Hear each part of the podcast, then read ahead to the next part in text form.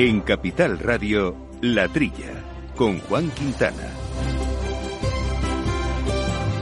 Muy buenos días, gente del campo, y buenos días, amigos del campo y de sus gentes. Bienvenidos aquí otra semanita más, aquí a la trilla, como siempre, a hablar aquí de esa agricultura y esa ganadería que tanto nos gustan, esos asuntos agroambientales, que por supuesto hacemos como es habitual con Jorge Zumeta, armando los controles técnicos, y compañero de, de micrófonos, Jaume Sagales. Jaume, muy buenos días. Muy buenos días a todos. Bueno, pues vamos a comentar hoy asuntitos. Mira, vamos a tocar un cultivo que en España se le tiene mucha manía a nivel de consumo, claro, que es la colza y todos sabemos por qué, por esta crisis que hubo. y hace demasiado tiempo, ¿no? Los de más jóvenes que nosotros no lo recordarán, pero es verdad que sigue teniendo ese estigma, ¿no? Sí, no se ha superado curiosamente. Es un aceite que prácticamente se consume muy poquito en España, pero que, en otros países es de uso cotidiano, siempre lo ha sido y nunca lo ha dejado de ser por lo que pasó en España, ¿no? Pero bueno, en todo caso vamos a ver cómo ha evolucionado este año el, el mercado, el cultivo de la colza con respecto a la campaña anterior, cómo está evolucionando sus precios, en fin, una percepción de esta alternativa oleica en una época donde ya sabéis que la crisis eh, con el con el repunte la subida de precios de, del aceite de oliva pues trastoca de alguna manera eh, todos los mercados eh, del aceite. ¿no? Nos lo va a contar eh, José Manuel Cortés, que es presidente de Coagen Salamanca y además es un productor histórico de, de colza, con lo cual se lo conoce muy, pero que muy bien. Y también vamos a hablar de agricultura de conservación, pero desde una perspectiva muy tecnológica. En concreto, vamos a conocer una la aplicación iAgronome, una app que ya saben nuestros oyentes que nos gusta traer aquí productos novedosos que inspiren o que al menos conozcan de primera mano nuestros agricultores y ganaderos, agricultores en este caso, y nos lo va a trasladar eh, qué es esta aplicación, qué es esta app, para qué sirve y qué valor aporta al campo y al agricultor. José Alfonso Mandas, que es eh, director de negocio de Agronoma aquí en España. Y con nuestro amigo Pablo Maderuelo, como siempre, nos iremos a nuestros espacios rurales, a nuestra España medio llena, aunque hoy va a ser una ciudad, una ciudad intermedia la que vamos a visitar, que será Soria, y hablaremos o hablará Pablo con su alcalde, es un referente en lo que son las, las zonas, los territorios poco, poco poblados. Bueno, estos y otros asuntos de actualidad que ha habido no pocos esta semana y que vamos a ir poco a poco desbrozando a lo largo de esta ya menos de una hora que nos queda por delante. Al mal tiempo, mala helada.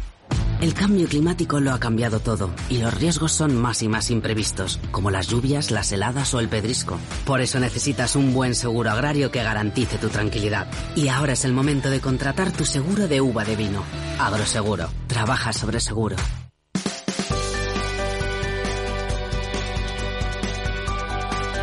Bueno, Yoma, pues vamos a arrancar con algunos eh, temitas, en este caso de consumo de marcas, si es que España necesita, o así lo afirma al menos las conclusiones del estudio eh, del Instituto de Comercio de ICEX, de ICEX sobre exportación e inversiones en España, pues se necesita mejorar la posición de sus marcas de alimentos y bebidas en sus tres principales mercados agroalimentarios, que son, como saben nuestros oyentes, Reino Unido, Estados Unidos y China. Sí, ha sido un, un seminario organizado por el ICEX y por el Ministerio Ministerio de Agricultura, Pesca y Alimentación con las oficinas económicas en España de Pekín, Nueva York y Londres.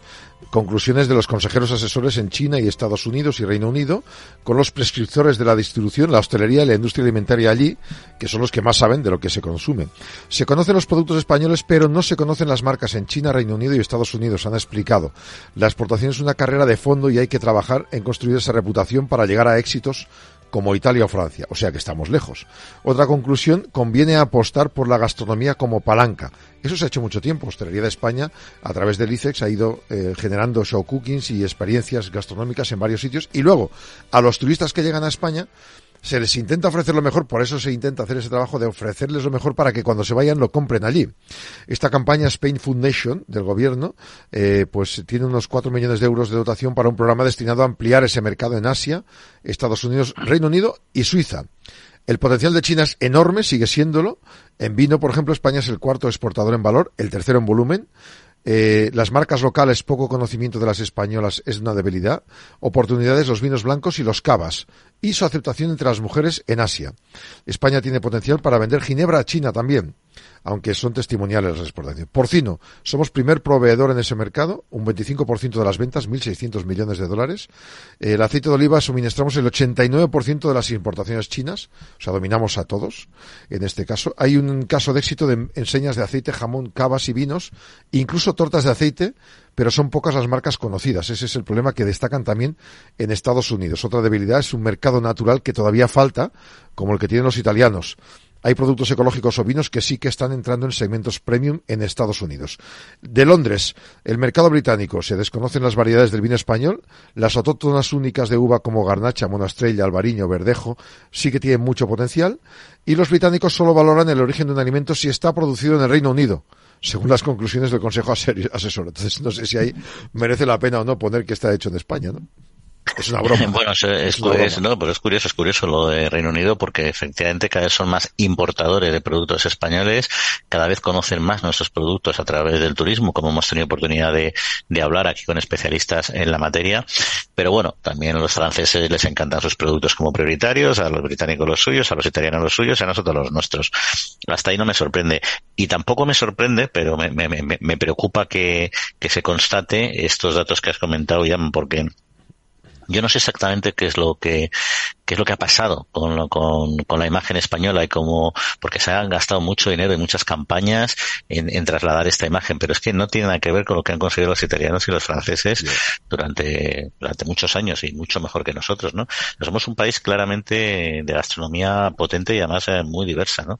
Y al final, oye, pues mira, ¿quién conoce la tortilla de patata? Parece una tontería, ¿no? Conoce la paella a todo el mundo. Pero además la paella es un plato que se conoce fuera, pero que es muy difícil de hacer. O sea, no es una, no es como una pasta que el que más el que menos hace una pasta en su casa, por ahí ejemplo. Tienes, ahí tienes la clave. Ahí tienes la clave. Tú te vas a Nueva York a comerte una buena paella. Ahora hay más restaurantes, pero yo me acuerdo uh -huh. hace 10, 20, 30 años, las veces que ibas allí y las paellas eran infumables. En cambio, donde se comía pasta china, lo comías, estaba buenísima.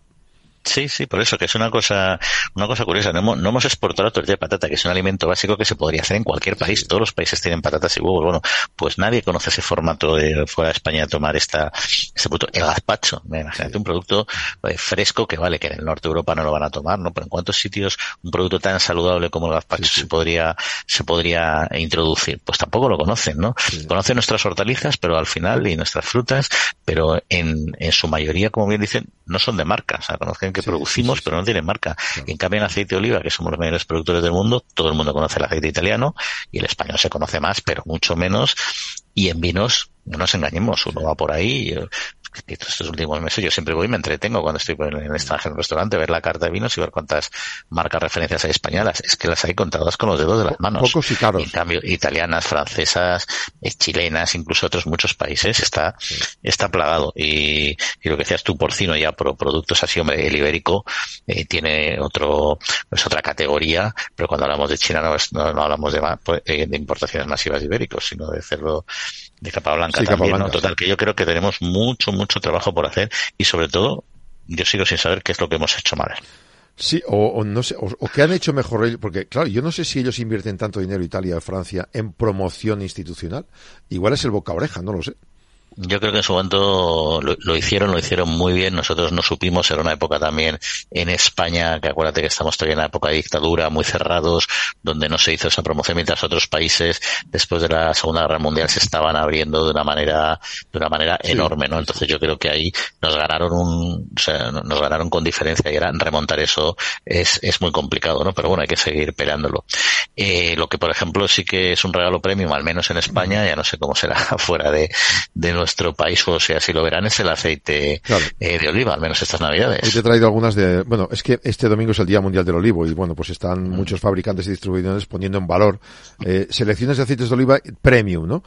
Llegaron a máximos históricos, lo sabemos todos, por la escasez del producto, pero es un regalo de estas navidades que parece que incluso en las bodas se está regalando como algo, digamos, de, de premium, efectivamente, es decir, ya no de consumo propio, sino como ese regalo para tenerlo y para disfrutarlo en pequeñas dosis. La campaña de Navidad ha puesto a trabajar a muchas cooperativas olícolas que quieren ofrecer ese producto con un precio que se ha disparado por la baja producción. Dicen que el aceite, por ejemplo, en Garrigas, Lleida, el aceite no va a faltar porque habrá de sobra para el consumo interior. Los precios se van a moderar en cuanto la gente tenga aceite nuevo, aunque no sean los precios de antes, dicen. Los consumidores eh, tienen que valorar el aceite de oliva más allá del precio actual porque es un elemento muy saludable. Eh, AECOC, por ejemplo, la Asociación de Fabricantes, explica que la inflación está afectando a estos productos premium hasta el punto de que 6 de cada 10 prevén comprar menos artículos de este tipo debido al aumento de precios y solo lo harían como regalo.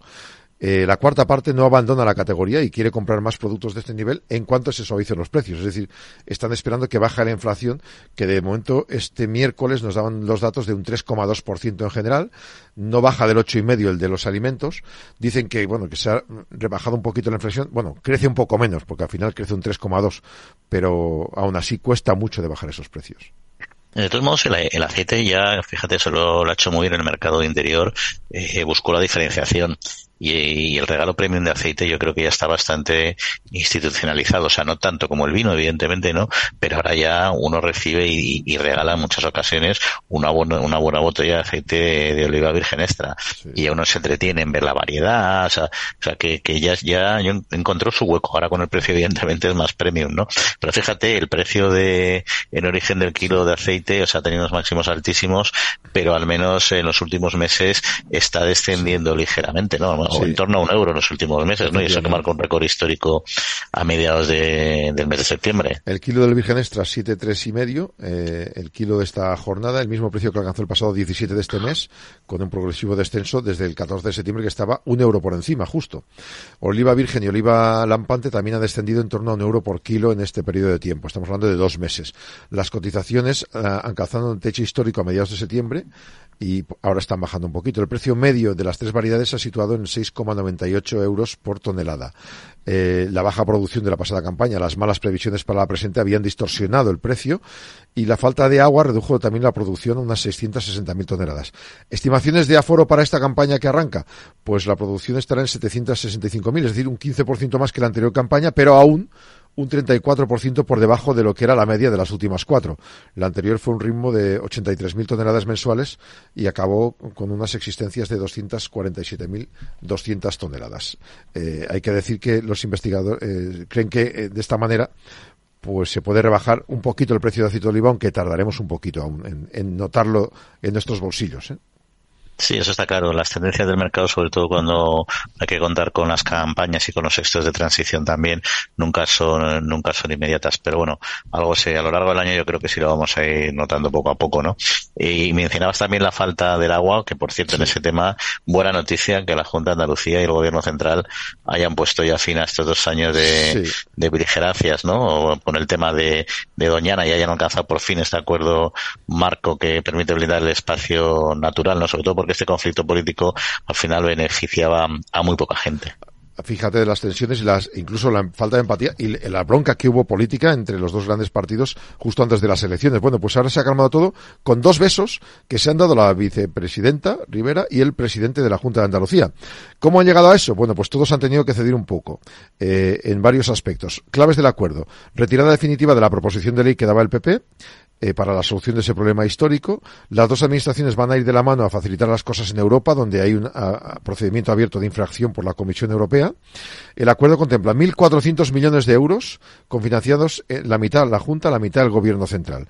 Eh, van a beneficiar a los 14 municipios de área de influencia del espacio natural de Doñana, para eliminar las presiones de ese espacio por la agricultura intensiva, pues van a dar ayudas temporales de 5 a 10 años de duración para renaturalizar nuevas superficies de cultivos de secano y reconversión hasta producción ecológica. Eh, estamos hablando de bastante dinero pues por hectárea, hasta 10.000 euros, eh, en estos casos que se reconvierta. Es decir, que algún, algunos de los productores decidan ceder y en este caso pues eh, ir a secano o directamente mm, pues dejar de producir en esa zona. Eh, además el acuerdo destina 251 millones de fondos europeos a agricultura y ganadería para modernizar explotaciones, diversificar la protección, la producción y mejorar la comercialización. También se puede integrar la generación de energía renovable en el entorno de Doñana. A mí esto me salta el aviso. Se van a poner molinillos o placas solares, no lo sé. 32 millones para mejorar las condiciones de vida y habitabilidad de los temporeros y también actuaciones como reconectar la marisma con el río Guardiamar, Guadiamar, lo que permite recuperar la dinámica natural perdida desde hace más de 50 años. Mm. Bueno, yo, esto es para mí, bueno, una, una, muy buena noticia, pero una confirmación de un hecho que no me gusta nada y es cómo se utiliza eh, eh para, para hacer política determinadas cuestiones de, alto impacto eh, mediático. Lo digo porque hay que recordar este debate cuando también ha estado súper más súper caliente, casi en el periodo preelectoral, con conflictos entre un gobierno del PSOE y un gobierno a nivel nacional y un gobierno regional de, del PP y se, ha, se había derivado en por criterios políticos a un debate que nos hizo un flaco favor ante Europa. Por supuesto, los alemanes encantados de, defender a sus productores y a sus freseros, aunque son menos, pero mm, la competencia que tiene España es súper intensa y generar una duda y bloquear a este sector, ¿no? Intentar bloquearlo, ¿no? Y eso la verdad es que fue una consecuencia de este, de este absurdo debate. Al final, que hay un problema es un hecho, que los agricultores no son los responsables de lo que está sucediendo en Doñana eh, es otro, por supuesto que contribuyen de una manera u otra y son parte de, del problema y también, por supuesto, parte de la solución, más de la solución que del problema en este caso. Y al final las cosas hablan así, hablando, buscando, analizando, diagnosticando y buscando planes y haciendo propuestas sobre la mesa que, que ayuden a paliar, a paliar el problema. Menos mal que al final. La, cosa está que ahora quedan cuatro años por delante, como no estamos en campaña, se han puesto de acuerdo en un mes y medio, justo. Pues ahí está, lo que hay. Bueno, seguimos, seguimos hablando de, otras cuestiones y vamos a hablar en unos instantes de un producto muy nuestro, aunque la gente lo consuma poco, como es la colza, el aceite colza.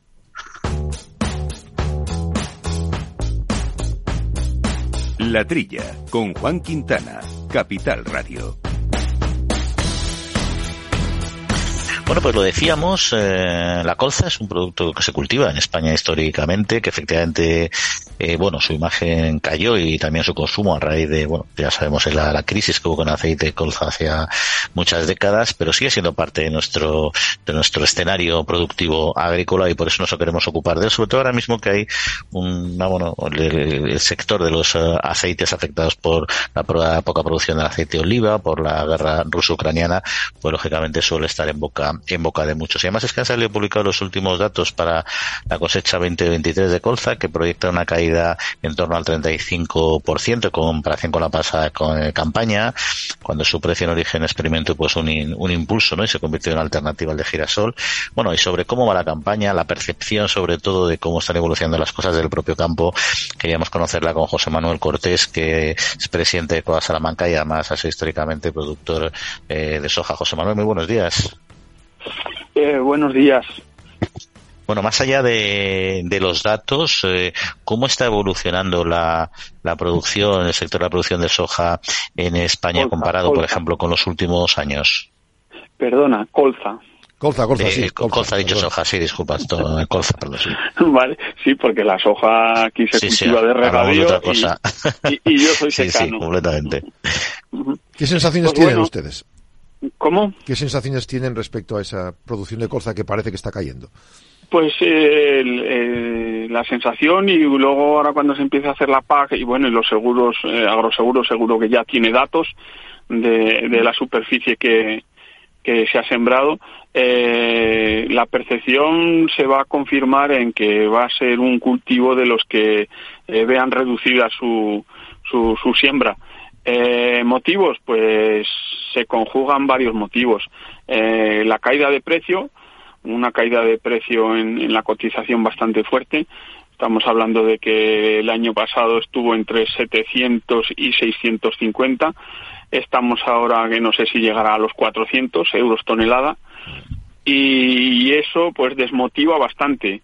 Es un cultivo que cuesta, cuesta sacarlo adelante hay que tener maquinaria y conocimientos y experiencia en, tener, en, haber, haberlo hecho anteriormente y, en el momento que ha caído el precio, pues deja de ser atractivo. Bien es verdad que a lo mejor eh, por las becan 7 que te obligan a rotar eh, y los ecoregímenes que te obligan a rotar, eh, pues a lo mejor eh, no, no cae tanto como, como, como pudiera parecer, pero sí, la, la caída va a ser importante. Los costes de producción son elevados, eh, los abonos y los gasolios, la semilla, los fitos son elevados. No han, no han bajado en no, no es que han bajado, es que subieron y mantenieron el precio y, el precio final eh, pues sí ha bajado. Sí, porque me mencionabas los ecoregímenes. Entiendo entonces, por tanto, que la colza, de alguna manera, dentro de la nueva PAC, eh, podría podría ser beneficiado, podría potenciarse, si no fuera por esas cuestiones que, que nos está diciendo, mencionando ahora mismo. Mm. Eh, claro, eh, la, eh, la, colza es un cultivo que podía entrar perfectamente en rotación en, en las explotaciones de, cereal, lo mismo secano que regadío, y, y claro, se, se, vería, se ve favorecido. Además, se considera un cultivo mejorante, aunque le quitaron la, la ayuda, esos 50 euros por, por, hectárea que tenía anteriormente, pero bueno, eh, sí es un cultivo que viene bien para, para romper las, los ciclos de cebada, trigo y, y cereales más convencionales, pues centenos, avenas y demás. Un, tema de, un tema de consumo, eh, eh, se decía que en el 2022 se impulsó por la alternativa al girasol. Es decir, que cuando llegó la, la guerra de Ucrania subió el, el, precio del girasol y la gente tiró a colza. ¿Por qué no podemos conseguir 41 años después que la gente en España eh, confíe en el aceite de colza cuando es sano y además es una opción barata? Eh, bueno, eh, yo creo que ha sido también cuestión de que la industria eh, tenía se tenía se veía servida con la producción que obtenía de, de girasol y buena gana de, de, arriesgar ni de ni de complicarse os tengo que decir que sí, últimamente mm, me fijo que como agricultor y como productor me mm, leo las etiquetas de, los productos del supermercado y en las conservas este año he visto conservas eh, hechas con aceite de colza. Eh, con letra pequeñita, yo no sé si es intencionado, si fuera de girasol lo pondrían, eran unas latas de atún. De, mm. y no sé si anteriormente el girasol eh, alto leico y lo anuncian un poco más grande y esto con letra pequeña, pero bueno, si la industria fuera utilizándola y educando en esa línea o normalizándose en esa línea porque se han pasado ya varias generaciones de, de aquel incidente con, con la colza, que, que no fue aceite de colza, que fue un, sí, sí. Producto naturalizado, sí, está claro. Lo que pasa es que quizás se ha hecho poco, o sea, se ha hecho poco empeño en, en, compensar o hacer campañas que, que, digan la realidad lo que es el aceite de colza, ¿no? Pues yo tampoco recuerdo, a lo mejor ha sabido, ¿eh? pero yo no recuerdo eh, estrategias o campañas públicas o privadas en ese sentido, ¿no? No, no, no, no, no, no se, ha, no se han hecho eh, en ningún momento, o sea, ni el año pasado que han tenido necesidad de, de utilizar estos aceites para, para las conserveras, por, por, la, por, la ausencia de, aceite de girasol y, la carestía del aceite de, oliva, ni aún así se han molestado en, en promocionarla ni, ni en anunciarla. No, no, yo no, no lo sé si es porque ellos prevén que, que cuando se pase guerra de Ucrania y, y, no vamos a Dios quiera que no tengamos todos los años sequías aunque el cambio climático eh, nos va nos va cortando las producciones en todos en todos los en todos los cultivos pero yo creo que es un exceso de confianza de ellos en que las cosas vuelvan a, a su estado natural y poderse abastecer con, con la de girasol y, porque ahora mismo entiendo yo que la, producción irá a exportación fundamentalmente, ¿no? No sé en qué proporción, pero supongo que alta, ¿no? Eh, no sé, no sé las cifras reales que hay de, exportación, pero, pero sí os digo, eh, llevo 15, 16 años sembrando colza y la mayoría de los años va a Burdeos. En, en Burdeos se almacena y la mayoría se destina para biodiesel. O sea, se mezcla con la parte del diésel que tiene que tener una proporción como luego vender eh, pues eso, eh, gasóleos verdes, que etiqueta verde. que, que eso es lo que ha ocurrido la mayoría de los años. Muy bien, pues aquí queda esta fotografía de lo que es el cultivo del aceite de colza en España. Veremos efectivamente y sobre todo a ver si conseguimos que cambie la imagen de este, de este cultivo y de este producto. José Manuel Cortés, presidente de Cola Salamanca. Pues muchas gracias por atendernos. Y un gracias a vosotros.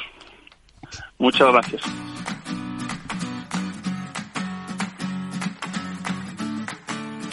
La Trilla, con Juan Quintana, Capital Radio.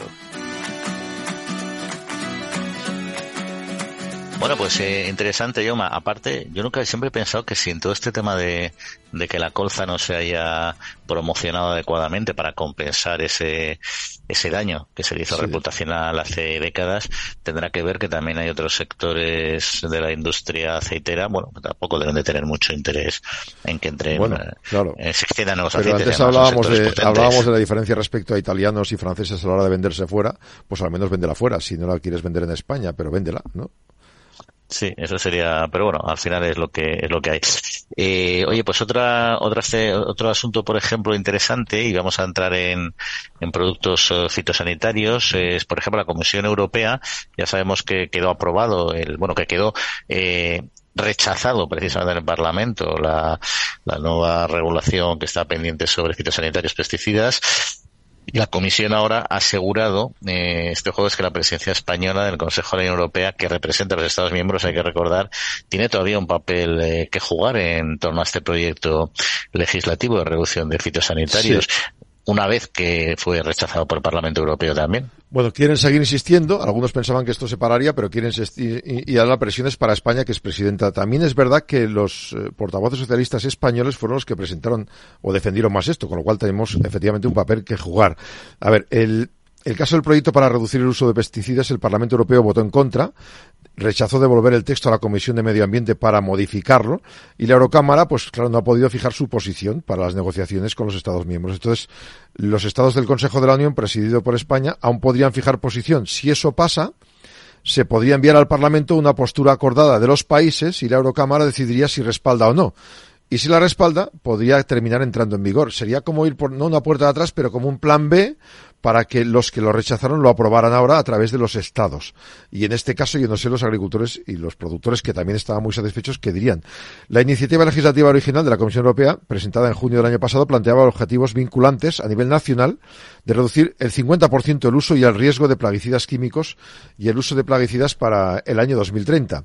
Bueno, según eh, la Comisión, los Estados miembros establecerían sus propios objetivos. Eh, el portavoz de la Comisión, Stefan Kersmacher, eh, ha agregado que la propuesta estaba apoyada por los ciudadanos europeos. Yo no sé cuántos ni cuáles, porque había también gente que estaba en contra.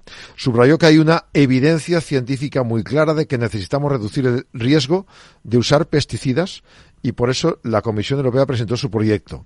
El Pleno eh, lo rechazó el, hace una semana para reducir este uso de pesticidas por 299 a favor, eh, o sea, en contra, 207 a favor y 121 eurodiputados que se abstuvieron.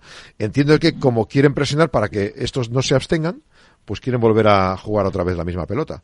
Pero eso da dos cosas claras. Una, que la ciencia les avala y dos, que los ciudadanos les avalamos. Eh, ¿Te refieres a que avalamos A que, que quiten pesticidas, la mitad de los pesticidas. A reducirlo. Sí. Bueno, yo ahí no estoy tan de acuerdo en que la ciencia, en que la ciencia vale eso. ¿eh? O sea, lo que, la- lo que lo que está claro es que la aplicación en general en todas las industrias, en todos los sectores productivos, hay que hay que ser sostenible, ¿no? Y la ciencia lo que está diciendo es que determinados productos fitosanitarios son eh, medioambientalmente no son compatibles, pero para eso está la EFSA cuando los apro- cuando se aprueban y también la autoridad química, es decir, hay, hay unas entidades públicas que cuando entra un producto en el mercado dicen este producto puede ser dañino para el medio ambiente, por lo tanto no entra en el mercado y se retira o hay que aplicarlo en determinadas condiciones. Eso es lo que dice la ciencia, eh, que a largo plazo hay que reducir el volumen, porque una cosa es analizar caso por caso y otra cosa es analizar el impacto global. Por supuesto, eso, es- eso tiene sentido y, y, el, y el sector de la industria fitosanitario no lo niega. Lo que dice, bueno, vamos a seguir avanzando en conseguir eh, moléculas más sostenibles, pues que se degraden antes, con menos actividad, eh, que, con- que se tengan que aplicar con menos dosis, o sea, de muchos factores para que podamos seguir aplicando, porque al final son medicinas para las plantas. Y es que al final las tienes que aplicar igual, eh, igual y se tienen que utilizar igual que para los humanos. Hay que utilizarlas adecuadamente y de una manera proporcionada. Claro. Y ahí, y, y ahí está la lucha, ¿no? La opinión pública, pues hombre, la opinión pública yo entiendo que siempre va a decir no, no apliquemos productos químicos, pero la opinión pública tiene que entender que los productos químicos son los que nos dan suficiencia alimentaria, que cuando uno consume una fruta o una hortaliza que ha sido tratada con un producto autorizado, ya no quedan residuos en esa, en esa fruta ni esa hortaliza que sean tóxicos, salvo que te alimentes a base de, de kilos y kilos y kilos de manzana todos los días de tu vida. Pero bueno, se te puede llegar a acumular, pero que decir, en un consumo normal, ordenado, razonable, es que están muy lejísimos de, de, lo que es un nivel tóxico cualquier producto, el residuo que queda. Y eso para mí es, la, es una realidad. Lo que no entiendo de aquí, o sea, lo que me preocupa de esta noticia, al margen de la opinión que uno tenga sobre los fitosanitarios, oye, que cada uno es muy libre de tenerla, es que haya dicho un Parlamento que no y que no nos pongamos en manos de, de la presidencia española para ese tema. Porque hay que a moverlo a través de los países, de los Estados Unidos. Hay que recordar, y espero y toco madera, que no se le ocurra a nuestro gobierno la feliz idea de decir vamos a darle la vuelta a esta cuestión, porque esta cuestión que ha sido rechazada, es importante que haya sido rechazada porque se necesita tiempo para encontrar alternativas para estos productos. Hay que buscar otras y la industria necesita tiempo. Hay una cosa que yo no entiendo. Si tú, eh, como ciudadano, te dicen, tú rechazas, sí, yo rechazo los fitosanitarios en estos productos, pero luego yo como la mayoría de gente está comiendo más de segunda, cuarta y quinta gama, productos precocinados que tienen muchos elementos químicos.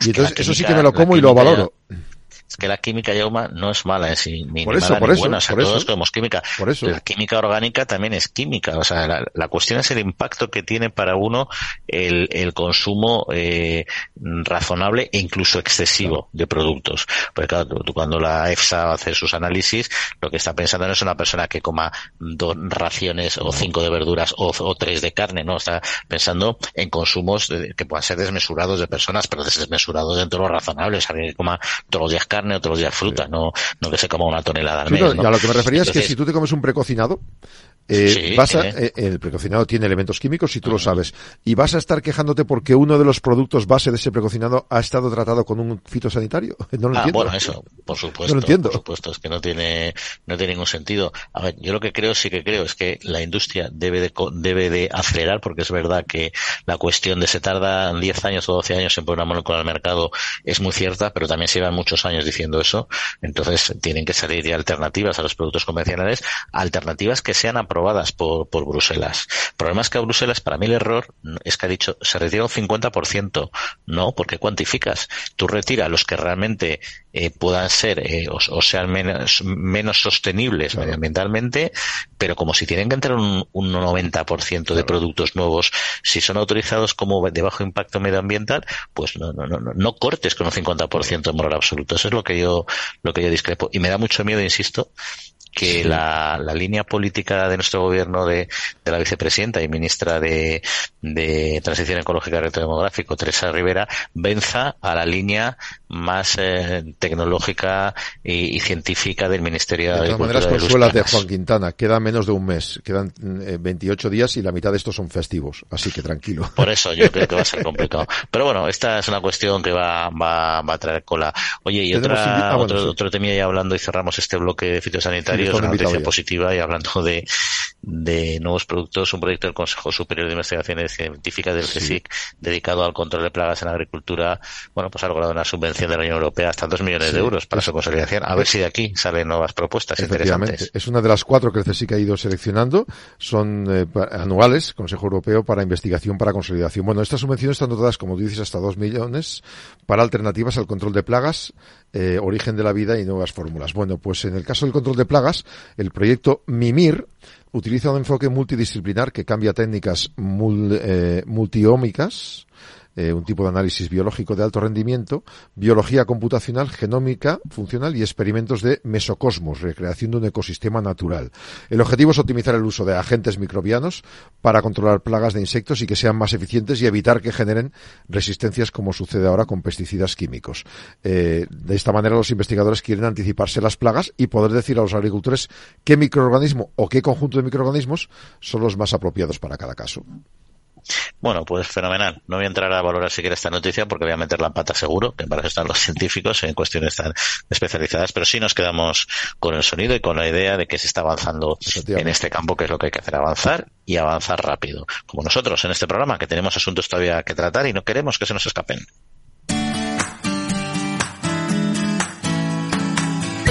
La Trilla, con Juan Quintana, Capital Radio. Bueno, pues seguimos aquí hablando de campo en eh, Capital Radio, como decíamos, y vamos a entrar en una cuestión eh, pues muy interesante, que es eh, la tecnología también, las APPs aplicadas a la sostenibilidad y en concreto a la agricultura de conservación.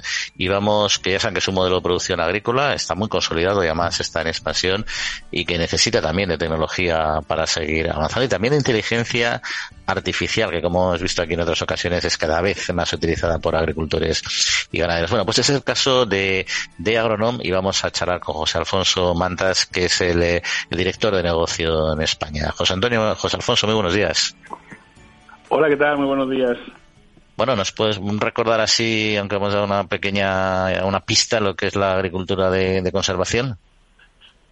Bueno, pues la agricultura de conservación consiste en cambiar un poco los parámetros en los que los agricultores, en, términos generales, vienen trabajando ahora mismo y, sería, pues, eh, disminuir cuanto más mejor, a ser posible todo, la cantidad de pases que los agricultores hacen, eh, hacer siembra directa, hacer una rotación de cultivo más adecuada a cada una de las zonas y, muy importante, eh, intentar dejar todos los residuos vegetales en el campo de modo que se que podamos ir regenerando poco a poco este el campo que, que tanta falta nos hace y consigamos aumentar el contenido en materia orgánica en el suelo con todos los beneficios que esto va a traer para, para la agricultura.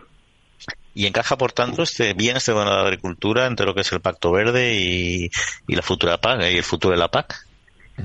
Por supuesto, si echamos un vistazo a lo que ha sido la nueva renovación o la nueva PAC que se aplicó a partir de del 20, de finales del 2022, vemos que hay un montón, casi todos los ecoesquemas están orientados precisamente a la utilización a la agricultura del carbono y basada fundamentalmente en aumentar la cantidad de residuos vegetales que dejamos en el suelo y la disminución de labores para así conseguir que haya menos emisiones de CO2 a la atmósfera. Decís eh, que la agricultura de conservación no solo es buena para el planeta, sino que también es rentable. Es un segundo objetivo que tiene que ir, imagino, en paralelo, ¿no? No puedes vender una cosa si no tienes la otra, ¿no? Evidentemente, evidentemente. Necesitas ir en paralelo una con la otra. Y, por cierto, el, se aprobó recientemente la, la, prórroga, vamos, la aprobación de durante 10 años para el uso del glifosato, que ha estado siempre ahí en un intenso debate estos últimos años. Eh, ¿Qué consecuencias tiene en concreto para este modelo de producción agrícola? Bueno, para el modelo de producción de agricultura de agricultura de conservación, evidentemente es necesario la utilización de algún tipo de control de malas hierbas. En este caso, se ha vuelto a aprobar o se ha dado una prórroga por 10 años más para el uso del glifosato, que prefiero no entrar en la controversia del tema del glifosato, pero es evidente que la utilización de un de un herbicida de control de malas hierbas para así movilizar cuanto menos mejor el suelo, evidentemente es necesario. Por el momento, el glifosato es el herbicida que, que se utiliza más frecuentemente en todo el campo español. ¿En el campo español está muy extendida este tipo de agricultura de conservación comparada con otros países? Pues eh, sí, la verdad que contrariamente a lo que cupiera eh, pensar, en, en, el campo español se utiliza mucho la agricultura de conservación y además ahora hay un paso adicional, lo que es la agricultura de conservación, que es la agricultura de conservación más la agricultura de precisión. Y si, si hacemos un seguimiento de, la, de las estadísticas que publica la Asociación Española de Agricultura y de Conservación, estamos podemos podemos comprobar que tenemos algo más de 2.2 millones de hectáreas en leñosos y como 800, 900 mil hectáreas en cultivos herbáceos que están sujetos a este tipo de agricultura, la agricultura de conservación. O sea que hablamos de algo más de 3 millones de hectáreas en España, donde tenemos en torno a 11 millones y medio de hectáreas de, tierra cultivable. Y ya por entrar un poco más en detalle en, eh, este proyecto, en, en IAgronom, ¿qué es y cómo, cómo surge esta iniciativa?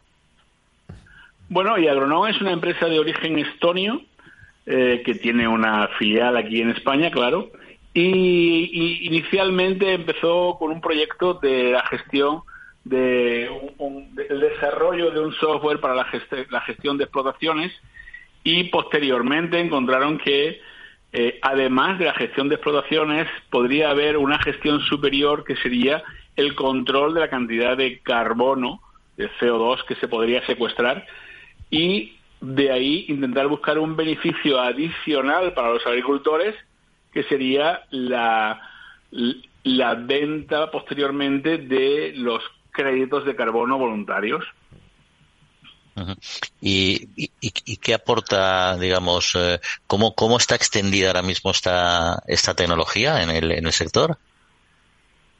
Pues eh, en este momento nosotros, lo que es nuestra empresa y Agronom, tiene firmados en torno a 80.000 hectáreas en España de agricultores que han decidido hacer un cambio cualitativo en, la, en su agricultura, pasar de agricultura convencional a agricultura de conservación y por ahí buscar un, un ingreso extra, adicional, a lo que viene siendo la, su, su agricultura convencional.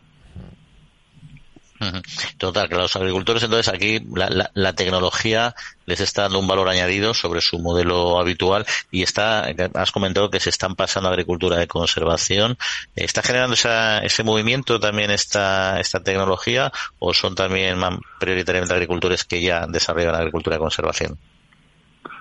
Bueno, desafortunadamente el principio que, que, que es necesario para generar créditos de carbono eh, necesita una adicionalidad, por lo que los agricultores que desde hace algunos años vienen haciendo agricultura de conservación mm, tienen más difícil poder entrar en este proyecto de la generación de créditos de carbono. Pero es verdad que eh, el aporte de los créditos de carbono contribuye a que haya agricultores que por ahí tenían alguna duda de pasar de agricultura convencional a agricultura de conservación, es un soporte adicional que les da para que para que den ese, ese salto.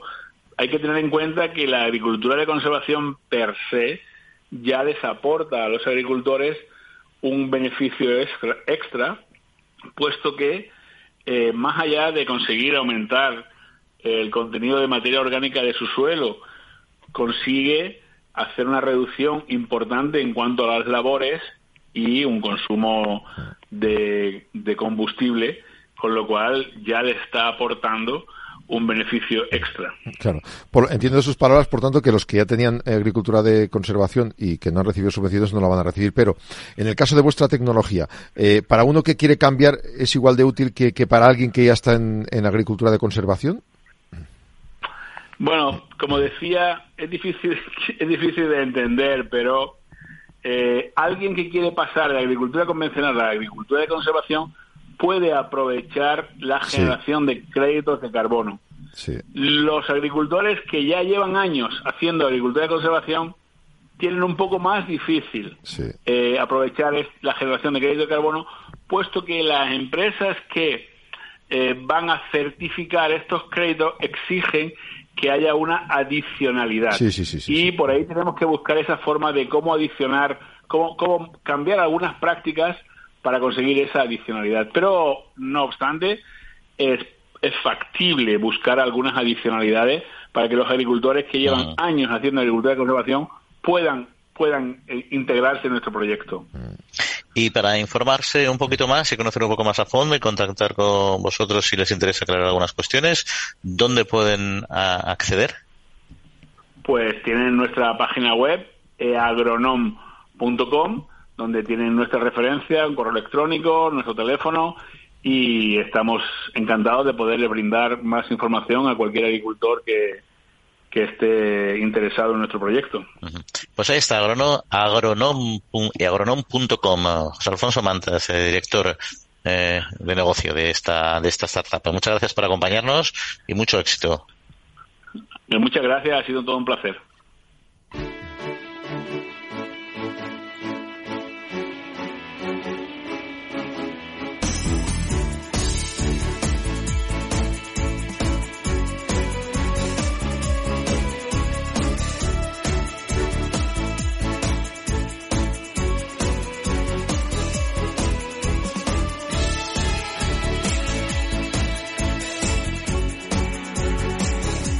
Bueno, interesante, interesante como siempre la tecnología y estos proyectos que nos gusta poner aquí en las ondas para que ustedes los vayan eh, conociendo, sobre todo también, no solo para el agricultor que le interese, sino también para que se conozca bien la tecnología y la modernidad de este sector, que no es eh, eh, poca y no es poca en todos los territorios rurales españoles, los más poblados y los menos poblados. Y de los menos poblados, esa España medio, llenas de lo que nos ocupamos aquí en esta sección con nuestro amigo Pablo Maderuelo, que hoy no nos va a llevar a un espacio puramente rural, pero sí a esas ciudades con muy poquita población y sobre todo unas provincias donde el despoblamiento es un gran problema como Soria, porque creo que hoy nos va a acercar a charlar con el alcalde de esta ciudad, de Soria. Pablo, muy buenos días. Muy buenos días, ¿qué tal? ¿Cómo estáis? Hoy vamos a hablar del papel de las ciudades intermedias. Mucho se habla en los foros de reflexión sobre la organización de los servicios y del papel que pueden desarrollar ciudades de zonas de interior que se encuentran en un radio eh, aproximado de unos 30 minutos desde el medio rural, como punto de encuentro de determinados servicios que no pueden estar en todas partes al mismo tiempo. Hace unos días se celebró en Cuenca un seminario, el seminario ESPON, en el que se dieron cita algunos de los más importantes pensadores sobre políticas contra la despoblación a nivel europeo. Se reflexionó mucho sobre esta materia, sobre el papel que tienen las ciudades intermedias. Eh, para dar respuesta a la vertebración del territorio. Eh, aprovechando ese seminario, eh, tuvimos la oportunidad de hablar con Carlos Martínez, que es alcalde de Soria, con el que hablamos sobre esta cuestión, sobre el modelo de las ciudades de 15 minutos y de los pueblos de 30 minutos, de los que habló Pedro Sánchez en su investidura hace algunas semanas, y sobre cómo está trabajando esto una ciudad como Soria eh, para dar respuesta a la despoblación que hay en la provincia. Vamos a escuchar la conversación que tuvimos con él. Queríamos eh, conocer cuál es ese papel que dentro de las políticas demográficas que hay en España en este momento pueden desempeñar ciudades como Soria y la relación que esto tiene eh, con el medio rural y cómo se puede articular todo. Bueno, ciudades como Soria y las muchas Sorias, ¿no? que pueblan tanto el panorama internacional europeo como el propio panorama nacional, ¿no? si hablamos a, a título de país. ¿no? Cuando hablamos de las ciudades intermedias, estamos hablando precisamente de los entornos, asentamientos urbanos que, mm, que, en torno a los cuales se tienen que ser los prestadores de servicios básicos o derechos fundamentales para todas las ciudades de su entorno, ¿no? Todos sabemos, ¿no? Que lógicamente no podemos tener todo en todos los sitios, ¿no? Pero sí que tenemos que entender que tenemos derecho eh, la ciudadanía, independientemente de donde residamos, a una prestación de servicios o derechos públicos absolutamente básicos. Hablamos de educación, hablamos de sanidad, hablamos de protección social fundamentalmente. Y además Hablamos también de la generación de oportunidades para que podamos desarrollar un proyecto vital en cualquier lugar de residencia, independientemente de, de que no estés obligado a salir porque ese proyecto vital se ve coartado definitivamente porque no puedes eh, tener un empleo en condiciones, un empleo cualificado después de haber estudiado, ¿no? Después de haber, o, quererte quedar en tu territorio donde has nacido precisamente por la falta de oportunidades que ese territorio te da para poder desarrollar un proyecto vital en igualdad de condiciones que, otros territorios, ¿no? De eso estamos hablando cuando hablamos de, de, despoblación, de eso estamos hablando cuando hablamos de reto demográfico, ¿no? De la necesidad de corregir las desigualdades eh, que sufren las personas precisamente por estar ubicadas en determinados territorios. Y por tanto tenemos que intentar buscar el equilibrio territorial en paralelo al equilibrio social. Por eso estamos intentando enmarcar que no habrá un nuevo contrato social, ni se conseguirán los objetivos de la Agenda 2030, ni conseguiremos los objetivos del New Green Deal, del Pacto Verde Europeo, eh, ni seremos capaces de generar una nueva agenda urbana que genere igualdad de oportunidades a todos si no somos capaces de territorializar las políticas públicas que desde el punto de vista sectorial se iban aplicando desde hace muchísimo tiempo, pero que se han concentrado en determinados territorios en detrimento de otros. ¿no? En definitiva, se trata de cambiar un modelo eh, de asentamiento humano, ¿no? intentar invertir ¿no? en los grandes modelos de concentración en torno a las grandes áreas urbanas y metropolitanas por un modelo mucho más equilibrado que además luche de una forma mucho más eficiente contra el cambio climático. Todos entendemos que el abandono de nuestras masas forestales, el abandono de nuestros montes, el abandono de, los pequeños entornos rurales, lo que significa son los incendios forestales y significa la concentración masiva en torno a las grandes áreas urbanas y metropolitanas, que a su vez está generando bolsas de exclusión social, está generando unas bolsas de contaminación imposibles, unos problemas de movilidad absolutamente insostenibles, y por tanto, en, torno a todo eso estamos poniendo, ¿no? Es decir, estamos reivindicando y poniendo las necesidades del problema que tienen la España interior y la Europa interior. Pero en definitiva lo que estamos intentando es alinearnos con las políticas internacionales que en torno a la Agenda 2030, los 17 Objetivos de Desarrollo Sostenible y en torno a la nueva Agenda Urbana, tienen que entenderlo no solamente desde el punto de vista urbano barra urbanita, sino desde el punto de vista urbano barra territorial. No se trata solamente de planificar las ciudades, sino de ordenar el territorio, ¿no? Y ese es el contrato territorial que tiene que ir en paralelo al contrato social. Se habla cada vez más del concepto de ciudad de 15 minutos, incluso de pueblos de 30 minutos hace unos días en la investidura. Yo le quería preguntar desde la ciudad de Soria, em, que es una de las ciudades que más se identifica con la problemática de la España interior y la despoblación, eh, cómo se ha venido trabajando y cómo se está trabajando para dar respuesta a esas necesidades de cambio de modelo de la que hablábamos y de esa mm, necesidad de los ciudadanos de tener acceso a los servicios me, congratula, ¿no? Eh, porque llevamos mucho tiempo, ¿no? Intentando interpretar, ¿no? Ese, ese, ese modelo, ¿no? Que, que surge de Carlos Moreno en, torno a, París, ¿no? De, la ciudad 15 minutos, que al final es el policentrismo, ¿no? Aplicado a entornos urbanitas, y por tanto, plantear que esas grandes áreas urbanas y metropolitanas, como puede ser París, con sus grandísimos problemas de exclusión, de movilidad, de contaminación, que son reales, intenta buscar precisamente resolverlos planteando ese policentrismo, es decir, que no todo esté en el casco histórico de la ciudad, que no toda la, oportunidad del desarrollo empresarial, comercial o turístico esté en torno al centro, sino que busquemos ese policentrismo en torno a las ciudades.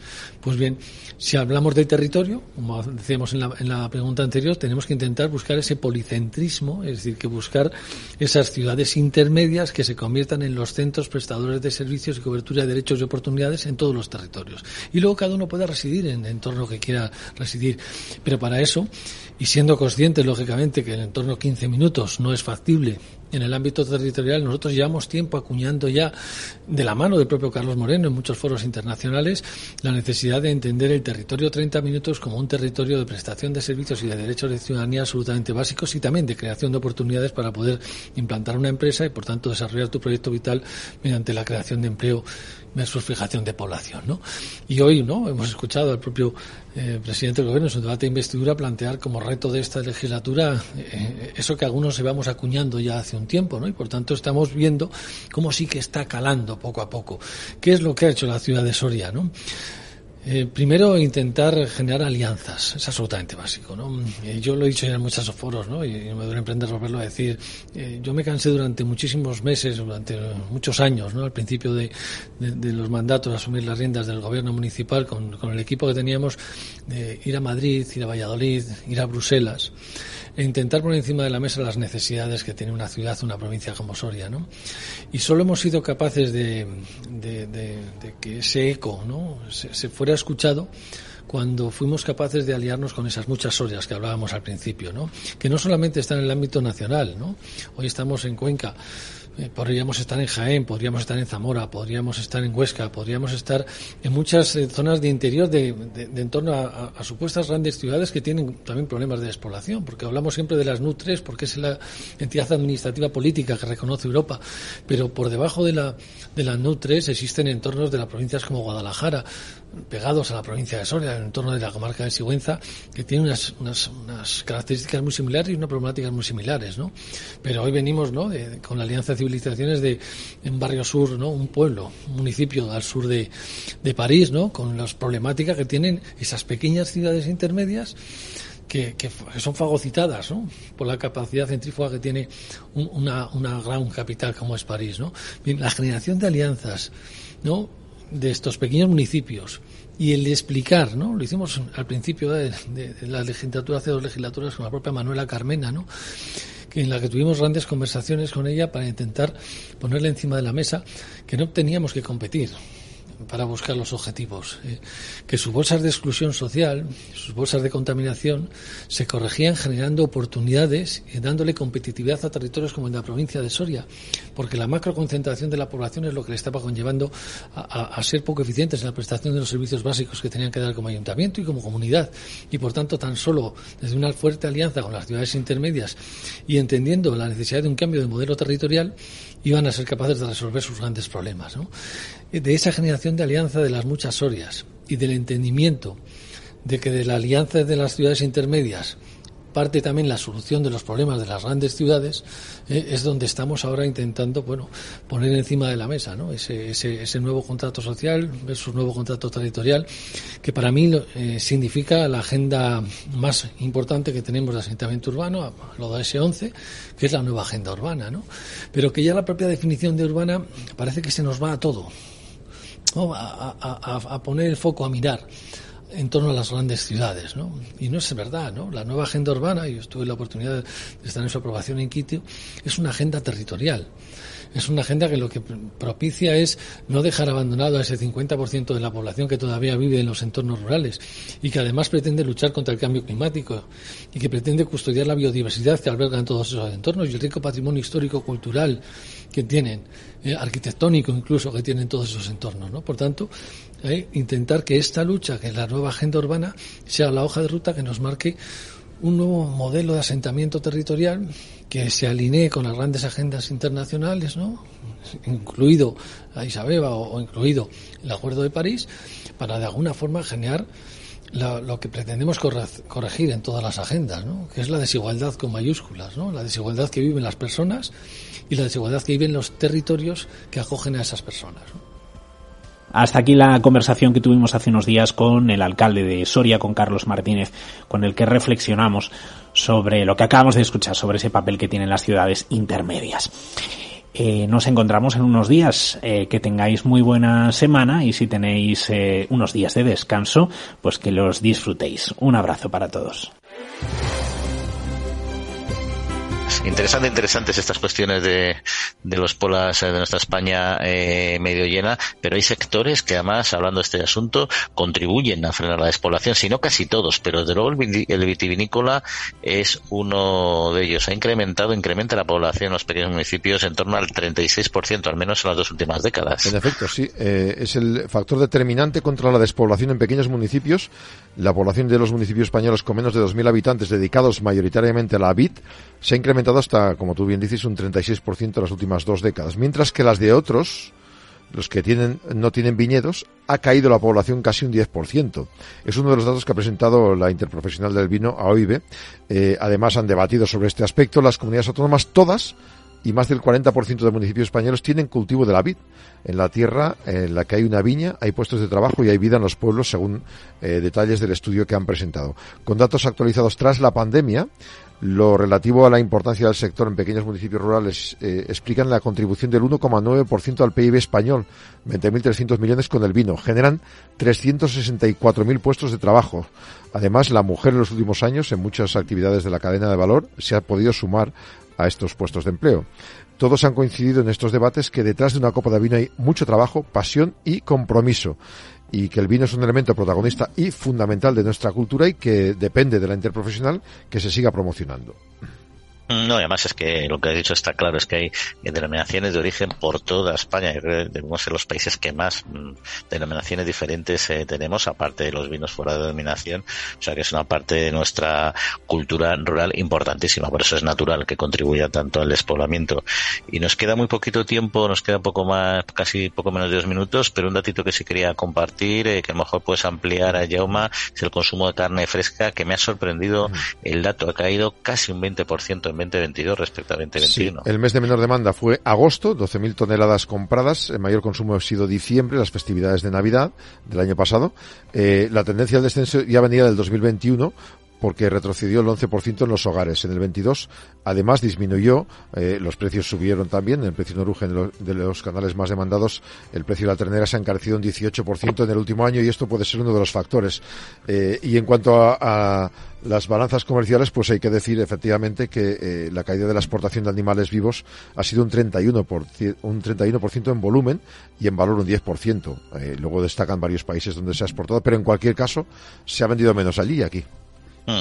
También yo creo que las campañas que se están haciendo en contra de la carne en estos últimos años están haciendo muy flaco favor y al final el, el consumidor, oye, le entra una serie de mensajes y luego rebatirlos es francamente complicado. Es decir, entonces una crítica algo dura y sale en muchos medios y redes sociales y luego acabar con ella se tarda muchísimo más tiempo.